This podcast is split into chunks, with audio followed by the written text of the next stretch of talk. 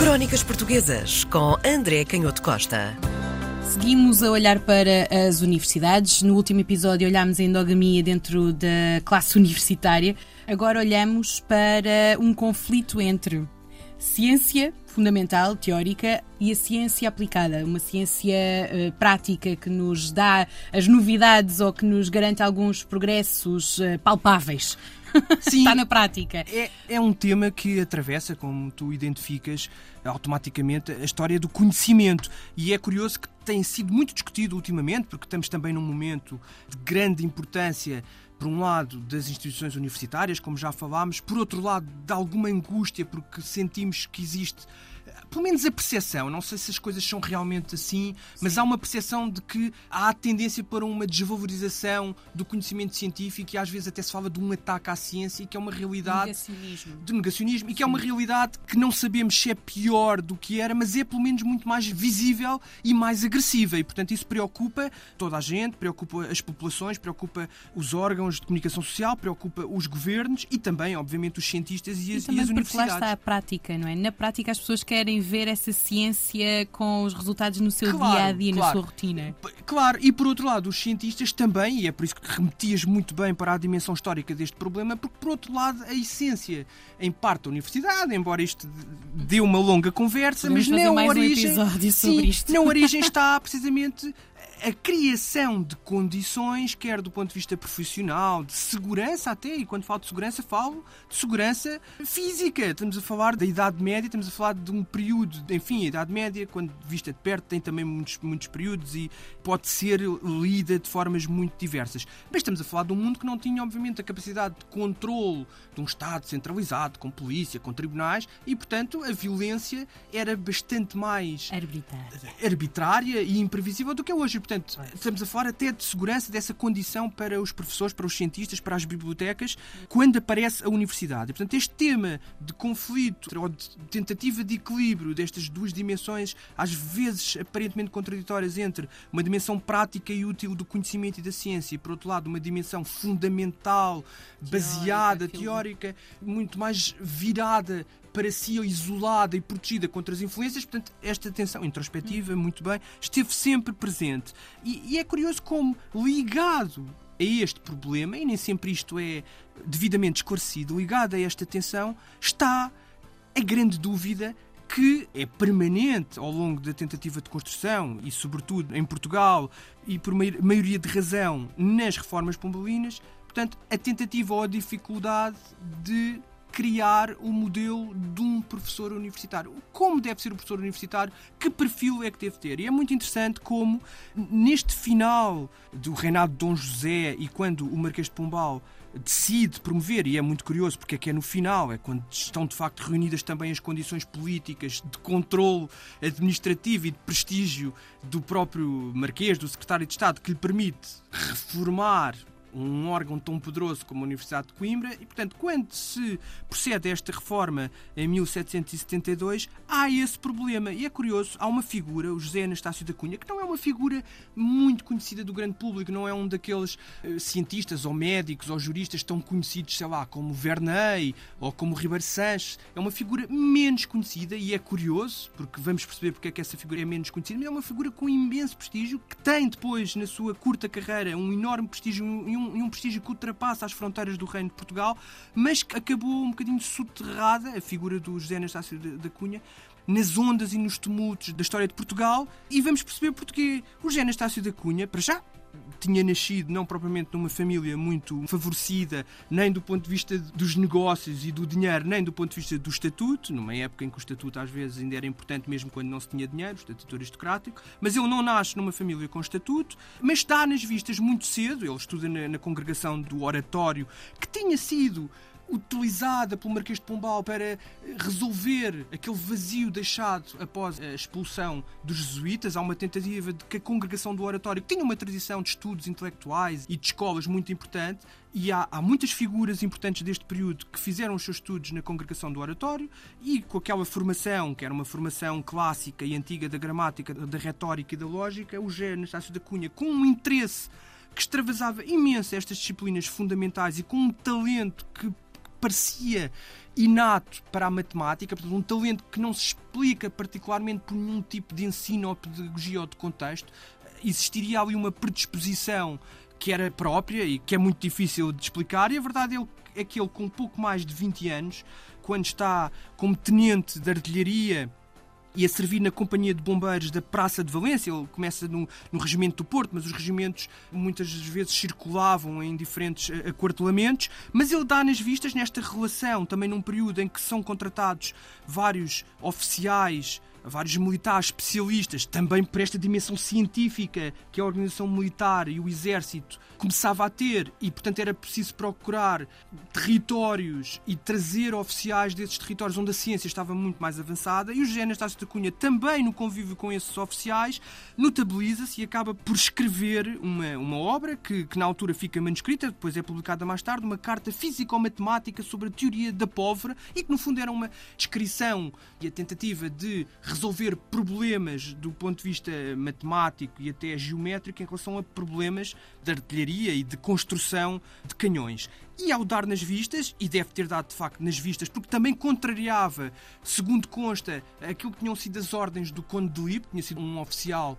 contratado para reformar o exército e que tinha ideias ligeiramente diferentes sobre esta, esta dimensão mais, mais tecnológica da construção e da visão sobre a artilharia, e ele contrariando quer o Conde de Lippe, quer os autores nos quais se baseava o Conde de Lippe,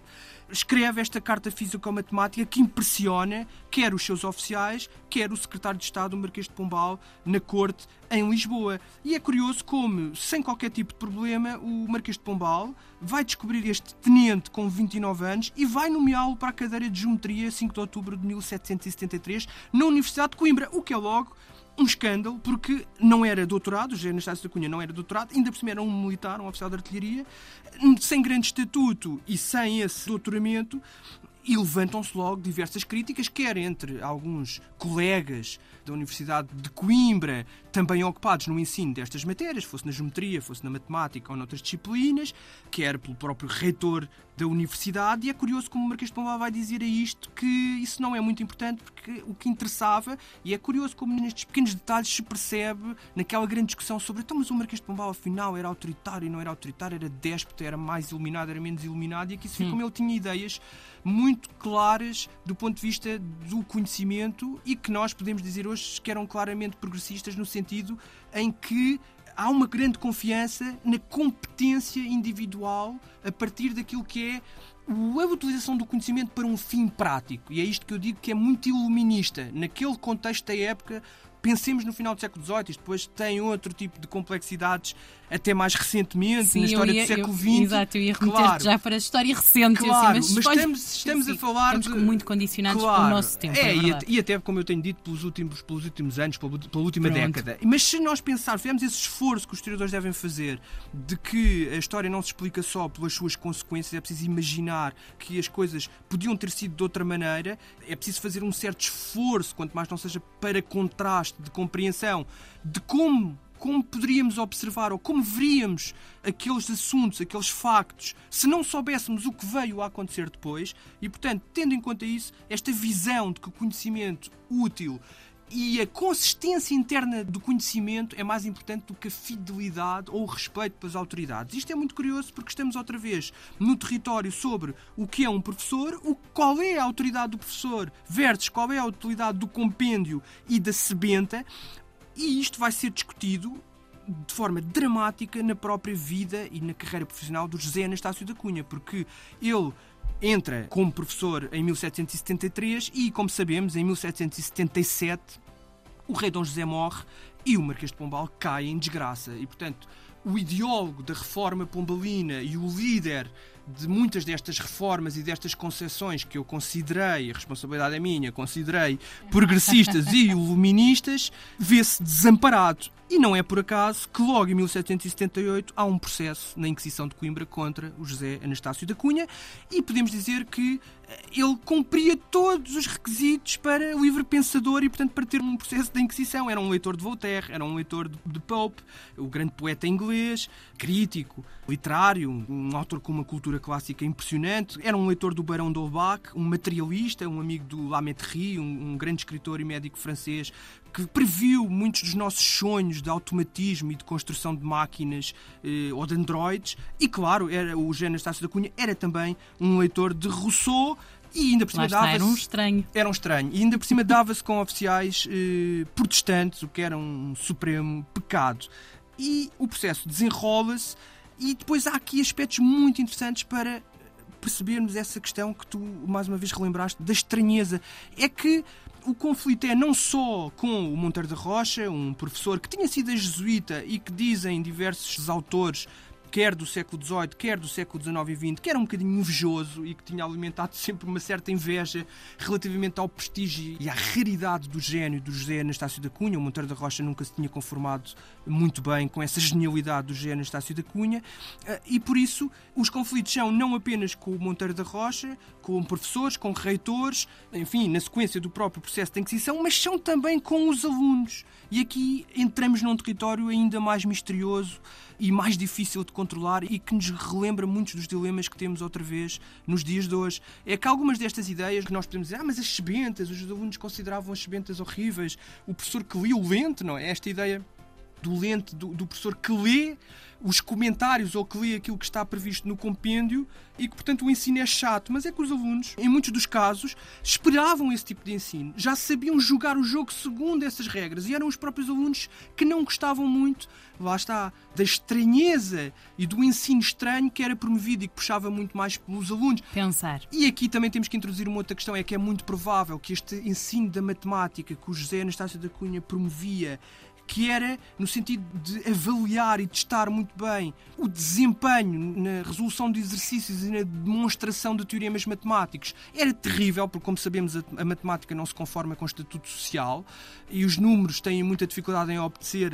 quer a fortunas, quer a pedigree genealógico. Estamos a falar de finais do século XVIII, o recrutamento social da Universidade de Coimbra era o que era e, e por isso é muito provável que também não gostassem disto. E este este ensino era claramente um ensino que era voltado para médicos, para juristas, para teólogos, para filósofos que tinham que aprender matemática, mas que era esse tal modo de ensinar que, segundo o José Anastácio da Cunha, quando foi interrogado na sequência de, quer do processo da Inquisição, quer das queixas dos alunos, respondeu que era o seu modo de ensinar de acordo com a sua inteligência, a sua consciência e conforme aos estatutos. E ele depois explica no fundo, o que fazia era expor o objeto das proposições e depois elucidar muito bem as conexões internas e as dependências a partir daquilo que ainda hoje é considerado um monumento de elegância e de consistência do ponto de vista do raciocínio matemático, as demonstrações de Euclides. E eu tinha como modelo o Euclides e procurava nas suas aulas, com diligência, fazer circular pelos discípulos esse, esse exercício vivo e eficaz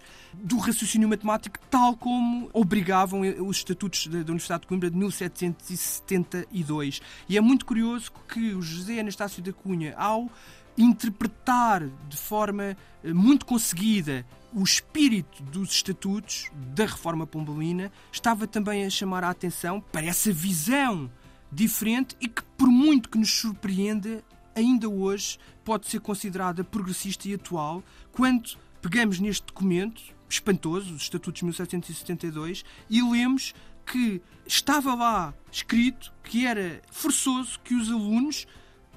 se pusessem no caminho dos inventores fizesse o caminho dos inventores, e a expressão é esta, inventores, estudando as matérias pelos passos que os inventores deram para poder chegar ao descobrimento da verdade. E mais do que isso, o que eu considero que é um ideal difícil de concretizar, enfim, lembro-me do meu próprio percurso, sobretudo às vezes no ensino secundário, nem sempre é fácil também, mas a matemática é uma disciplina também muito difícil e é curioso como os estatutos de 1772 defendiam que para lá de resolução dos problemas e de uma visão mecânica ou repetitiva daquelas operações matemáticas hum. era necessário ter e passar aos alunos uma ideia circunstanciada da evolução dos descobrimentos das matemáticas e, portanto, ter uma visão histórica do próprio avanço e progresso da matemática, o que é espantosamente moderno. Crónicas Portuguesas com André Canhoto Costa.